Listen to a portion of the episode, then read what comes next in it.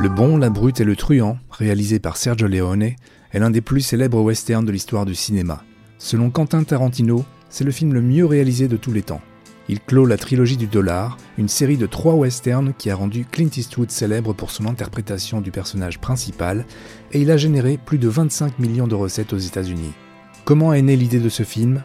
À quel problème Sergio Leone s'est-il confronté lors du tournage? Lequel des trois acteurs principaux a-t-il risqué sa vie à plusieurs reprises? Lequel avait besoin d'une chaise pour monter à cheval C'est ce que vous allez découvrir dans ce documentaire, ainsi que d'autres anecdotes croustillantes que vous ne connaissez peut-être pas.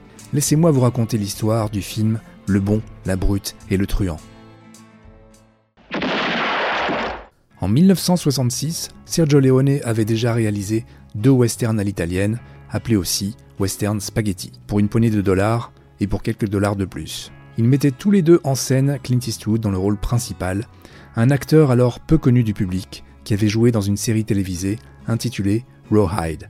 Même si ces deux premiers westerns connaissaient un certain succès en Europe, Sergio Leone n'avait pas l'intention d'en réaliser un troisième. Alors pourquoi Le Bon, la Brute et le Truand, que certains considèrent comme un chef-d'œuvre, a-t-il été créé? Tout commence quand les dirigeants de United Artists contactent le scénariste des deux premiers films, Luciano Vincenzoni. Il lui propose d'acheter les droits de ses œuvres précédentes. Le producteur, David Picker, demande quel est le prochain projet de film, et Vincenzoni n'ose pas dire qu'il n'y en a pas. Il réfléchit rapidement et improvise l'idée de trois canailles à la recherche d'un trésor durant la guerre de sécession. Sur la base de ce court pitch, Picker accepte de financer le film avec un budget de 1 million de dollars, une somme 5 fois supérieure à celle qui avait financé pour une poignée de dollars. Un énorme budget pour l'époque qui convainc Sergio Leone de se lancer sur un troisième western, puisque cette somme lui permettra d'assouvir sans retenue ses ambitions de réalisateur. Pour le film, Vincenzoni imagine le titre italien Il buono, il brutto, il cattivo, littéralement le bon, le laid, le méchant un titre qui plaît aussitôt à Léone et qui lui fait penser à une vieille chanson romaine dont les paroles disaient Un cardinal est mort, il a fait le bien et le mal, il a bien fait le mal et il a mal fait le bien. Sergio Leone aime l'idée de développer une morale similaire dans ce nouveau film. Ce titre est donc adopté, mais il sera pourtant traduit de façon différente. En français, le lait devient le truand et le méchant devient la brute. En allemand, la notion de trio disparaît avec le titre Zwei glorreiche Halunken, qui signifie deux glorieuses canailles. Pour écrire le scénario, Vincenzoni fait travailler une équipe de scénaristes qui propose un script. Mais Sergio Leone n'en est pas satisfait. Il le considère trop plein de bouffonneries. Leone a en fait des idées assez claires sur ce film. Il veut mêler tragique et comique. Il veut aussi montrer l'absurdité de la guerre. Pour obtenir un scénario qui correspond à ses attentes, il revoit le script avec Sergio Donati, un scénariste qui avait déjà travaillé sur le film et pour quelques dollars de plus.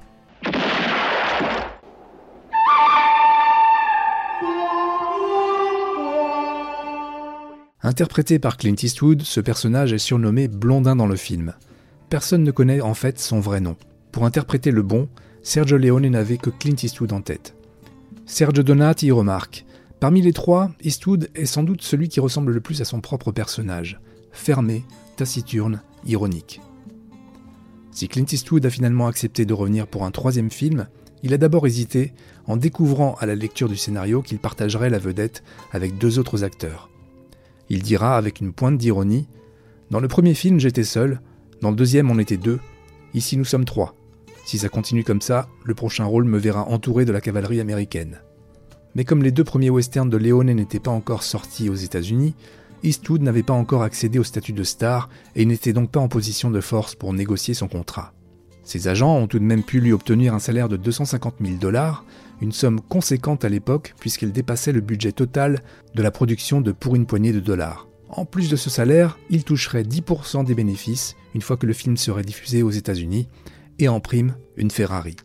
Un élément caractéristique du personnage de Blondin est son cigario qu'il fume presque à chaque scène dans le film. Il constitue un accessoire important à plusieurs moments de l'histoire, notamment quand Blondin l'utilise pour allumer la mèche d'un canon ou celle des explosifs. Il le partage aussi avec le jeune soldat agonisant. Mais si Blondin, le personnage, semble apprécier les cigarios, ce n'était pas du tout le cas de son interprète. Et comme Sergio Leone était un adepte des prises multiples, Eastwood finissait par avoir des nausées à force de devoir en fumer. Selon Eli Wallach, qui joue Tuco dans le film, Eastwood disait parfois au réalisateur, à la fin d'une prise, Tu ferais mieux de la voir cette fois parce que je vais vomir. Clint Eastwood se souvient. Il n'y avait pas de vêtements ni d'accessoires en double ou en triple pour le cas où quelque chose serait perdu ou endommagé. J'avais un chapeau, s'il était perdu, il n'y avait aucun moyen de s'en procurer un identique.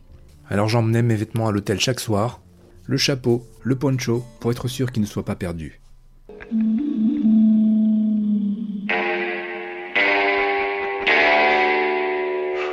Ce personnage est un mercenaire sans pitié. On le surnomme Sentenza dans les versions italiennes et françaises, mais curieusement, Angel Eyes, littéralement yeux d'ange, dans la version américaine.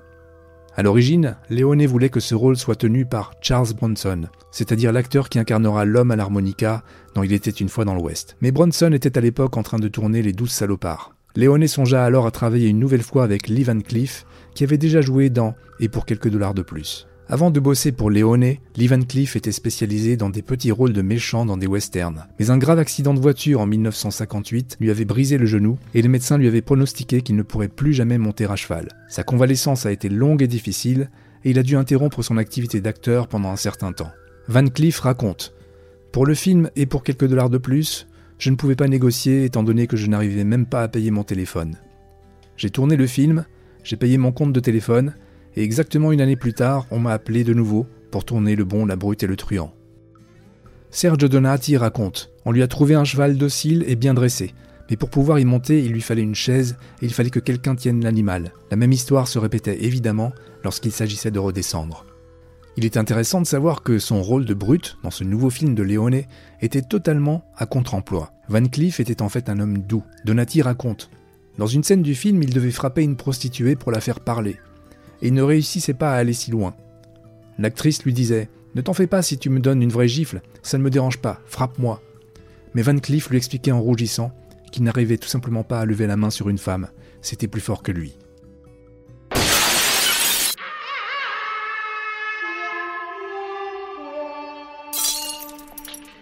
C'est l'acteur américain Eli Wallach qui interprète le rôle de Tuco, un bandit comique, maladroit et volubile. Leone avait d'abord pensé offrir le rôle à Gian Maria Volonte, qui avait déjà joué dans les deux premiers westerns, mais il l'a finalement proposé à Wallach, en qui il sentait une dimension comique propice à ce rôle. Wallach raconte Mon agent m'a dit Il y a un réalisateur italien qui veut faire un western et il veut que tu joues dedans. J'ai dit Mais comment les Italiens font des westerns? Et il m'a dit C'est des westerns spaghetti. J'ai dit Western spaghetti? Ça sonne un peu comme pizza hawaïenne. Jamais entendu parler. Alors Léoné organise une projection, et au visionnage de la scène d'ouverture du film, et pour quelques dollars de plus, Wallach est déjà convaincu et donne son accord. Sergio Leone ne parle pas l'anglais et Eli Wallach ne parle pas l'italien. Mais comme tous deux connaissent un peu le français, c'est dans cette langue qu'ils s'expriment pour s'adresser l'un à l'autre. À son arrivée à Madrid pour le tournage, Eli Wallach est confronté à un problème de logement. Tous les hôtels sont complets. Clint Eastwood lui propose alors de venir dormir chez un ami où lui-même a prévu de loger mais il ignorait qu'il n'y avait qu'un seul lit disponible et qu'ils allaient devoir le partager. Wallach s'est souvent amusé de cette anecdote en se vantant d'être le seul homme à avoir couché avec Clint Eastwood. Sergio Leone permet à Wallach d'effectuer des modifications à son personnage, dans la mise en scène et dans sa façon de bouger. Wallach choisit lui-même ses vêtements. C'est également lui qui propose de faire le signe de croix compulsif que Tuco effectue pour conjurer le mauvais sort. Wallach raconte Pour la scène du magasin d'armes, j'ai dit à Sergio Mais je n'y connais rien en armes, il a dit C'est pas grave, amuse-toi, improvise. Et il m'a laissé faire. Alors j'ai démonté, remonté un pistolet, j'ai fait mine de regarder dans le canon, j'ai fait tourner le barillet, j'ai fait des tas de trucs un peu dingues sans avoir la moindre idée de si c'était correct ou non. Coupé, a dit Sergio. C'est bon, j'aime beaucoup. Et la scène a été gardée. Voilà qu'apprécie également Clint Eastwood, notamment pour les idées qu'il propose pour rendre le personnage de Tuco encore meilleur. Comme à son habitude, Sergio Leone confie la musique à son ami et ancien camarade de classe, Ennio Morricone, qui a déjà signé la BO des deux premiers westerns. Mais cette fois, ils décident de travailler ensemble sur les thèmes avant le début du tournage, afin que la musique inspire le film et non l'inverse. Pour aider Ennio, Sergio Leone lui donne quelques indications sur l'atmosphère souhaitée et la caractérisation des personnages. Leone va même jouer la musique sur le tournage pour créer une atmosphère et influencer les interprètes. C'est une méthode de travail qui plaît d'ailleurs à Clint Eastwood. Ennio Morricone a composé le thème principal pour qu'il ressemble au hurlement d'un coyote avec ses deux notes alternées.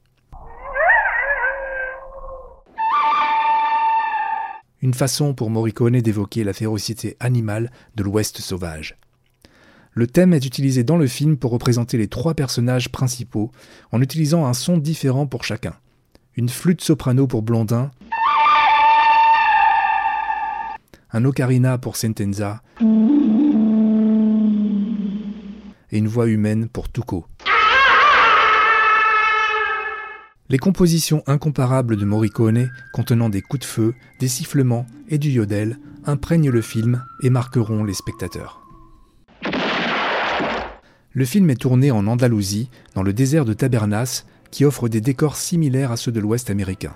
L'armée espagnole apporte sa contribution et fournit en plus d'une assistance technique 1500 soldats pour des rôles de figuration.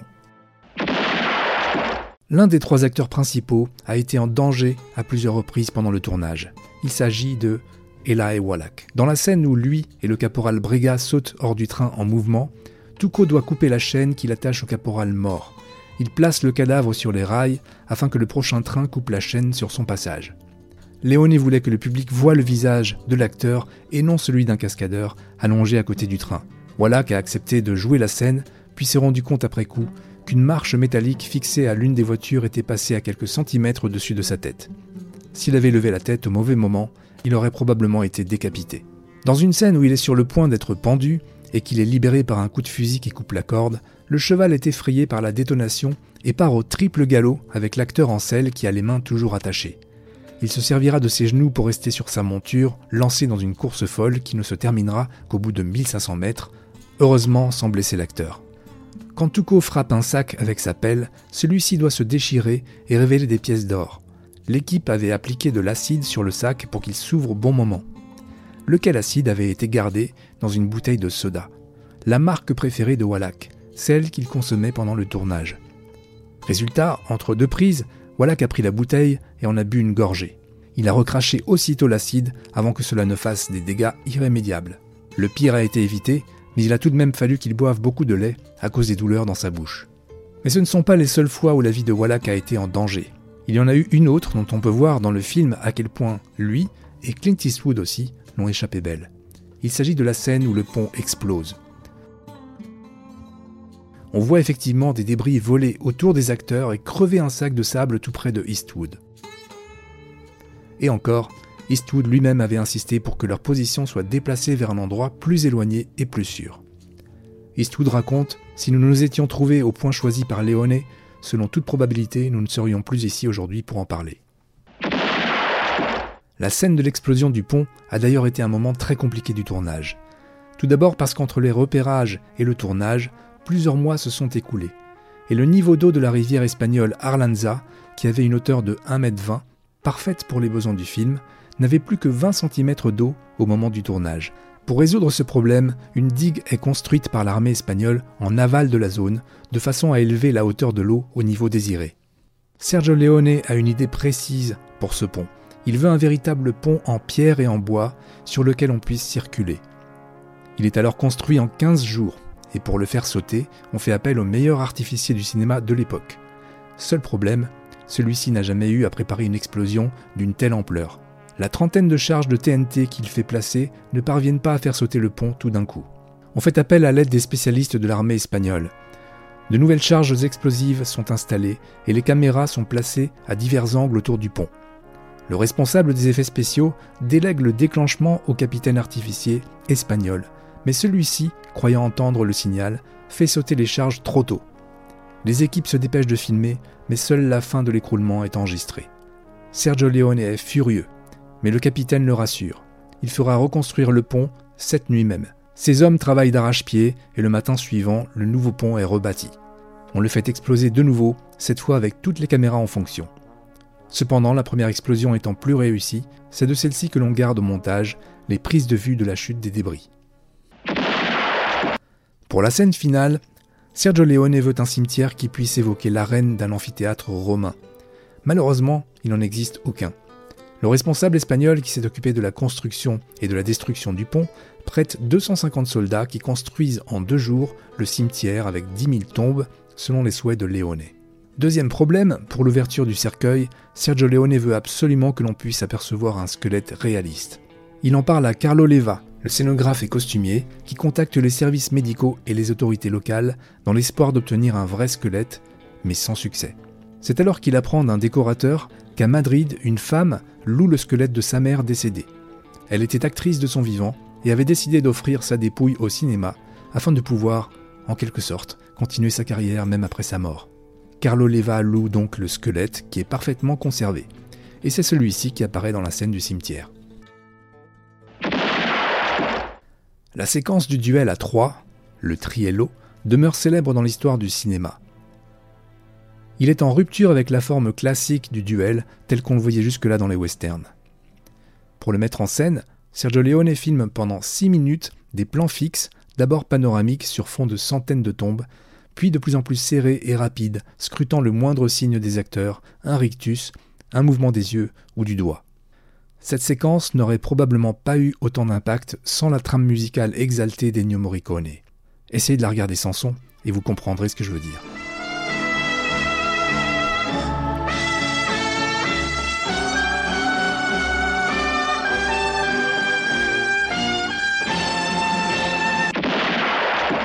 Sur le tournage, on parle plusieurs langues. Léoné peut parler italien et français, mais très peu l'anglais. Les acteurs principaux sont américains et la moitié de l'équipe et des figurants parlent espagnol, ce qui ne simplifie pas toujours les choses. Pendant les prises de vue, les trois protagonistes jouent leur rôle en anglais. There are two kinds of spurs, my friend. Those are coming by the door. Those are coming by the window. Ils seront doublés en italien pour la première du film à Rome. Gli speroni si dividono in due categorie. Qualcuno passa dalla porta e qualcuno dalla finestra et pour la version américaine, on conservera leur voix originale et les acteurs secondaires qui jouent dans leur langue respective seront doublés en anglais. Nostro padre non c'è più da molto tempo. Our mother has been dead a long time now. Si vous regardez la première scène du film, vous pouvez penser que des micros ont capté les sons d'ambiance, le vent, les bruits de pas, les chevaux, le volet qui claque.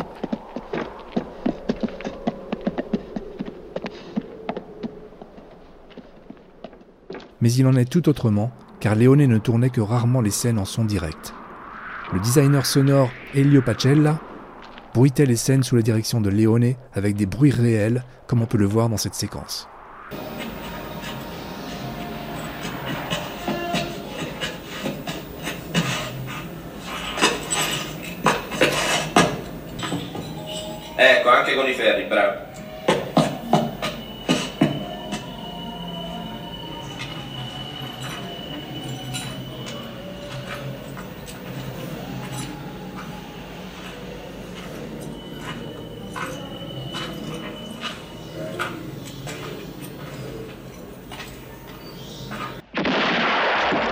Indéniablement, Sergio Leone aimait casser les codes du western classique et imposer son style bien à lui.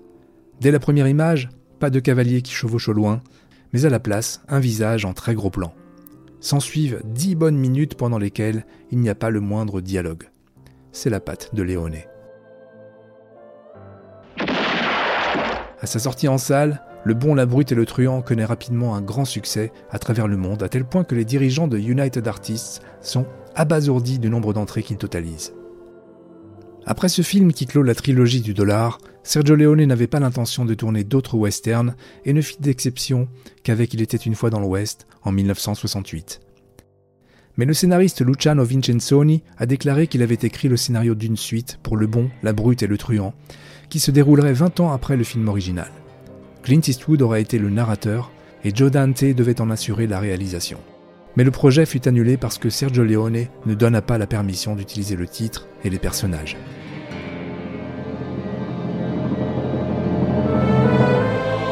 Vous pouvez également découvrir mes documentaires en vidéo sur la chaîne YouTube Cinédocu.